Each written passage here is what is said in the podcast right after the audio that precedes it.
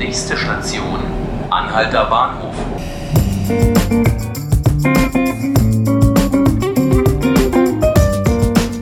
Hallo zu 5 Minuten Berlin, dem Podcast beim Tagesspiegel. Mein Name ist Helena Wittlich. Berlin ist Hauptstadt der Werbung.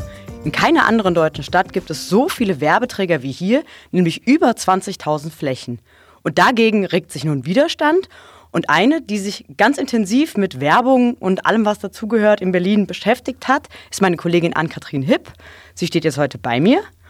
Und Ann-Kathrin, erzähl doch mal, wie steht es um die Werbung in Berlin? Naja, man kennt das ja, wo man hinschaut, überall hängen, flattern und leuchten Zeichen und Bilder in der Stadt. Ähm, dazu kommen die ganzen illegalen Plakate, die nicht mal genehmigt sind und im Prinzip kann man nichts dagegen machen. Also man wird den ganzen Tag irgendwie mit Botschaften bombardiert, ob man es will oder nicht. Und genau dagegen formiert sich jetzt eben der Widerstand. Also es gibt Adbuster, die irgendwie nachts rumziehen und in Guerilla-Aktionen Plakate verändern und politisch korrekter machen. Es gibt eine Initiative Berlin Werbefrei, die Außenwerbung stark eindämmen will und seit Anfang des Jahres Unterschriften für ähm, ein Volksbegehren sammelt. Und da ist einfach der Wunsch, Werbung zum Großteil aus der Stadt zu verbannen. Und all diesem Widerstand wiederum steht gegenüber der Senat, der das Recht zu werben in einer Ausschreibung gerade neu vergeben hat und natürlich natürlich die Werbewirtschaft, die einfach an der hängen 26.500 Arbeitsplätze.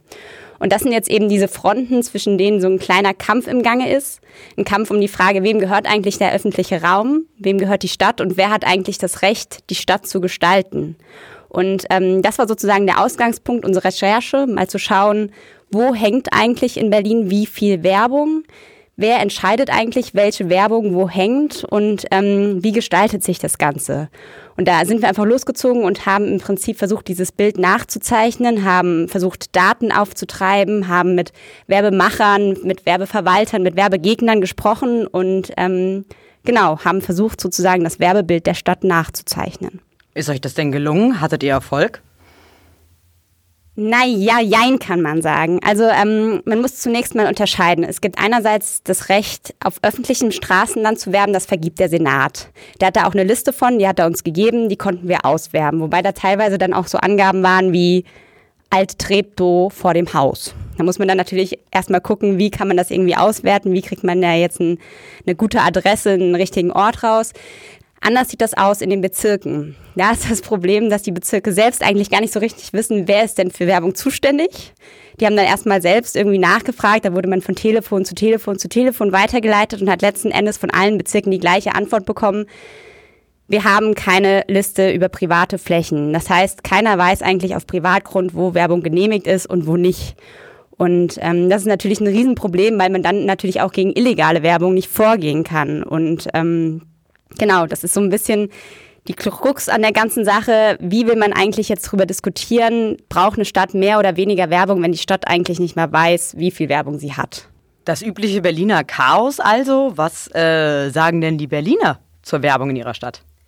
Naja, wir haben zum einen eine Umfrage mit unserem Online-Umfrageinstitut ähm, Civey durchgeführt und da kam tatsächlich raus, dass ein Drittel der Berliner sich immer oder meistens von der Werbung gestört fühlt und sie am liebsten komplett aus der Stadt verbannen würde, was ja schon nicht so wenig ist.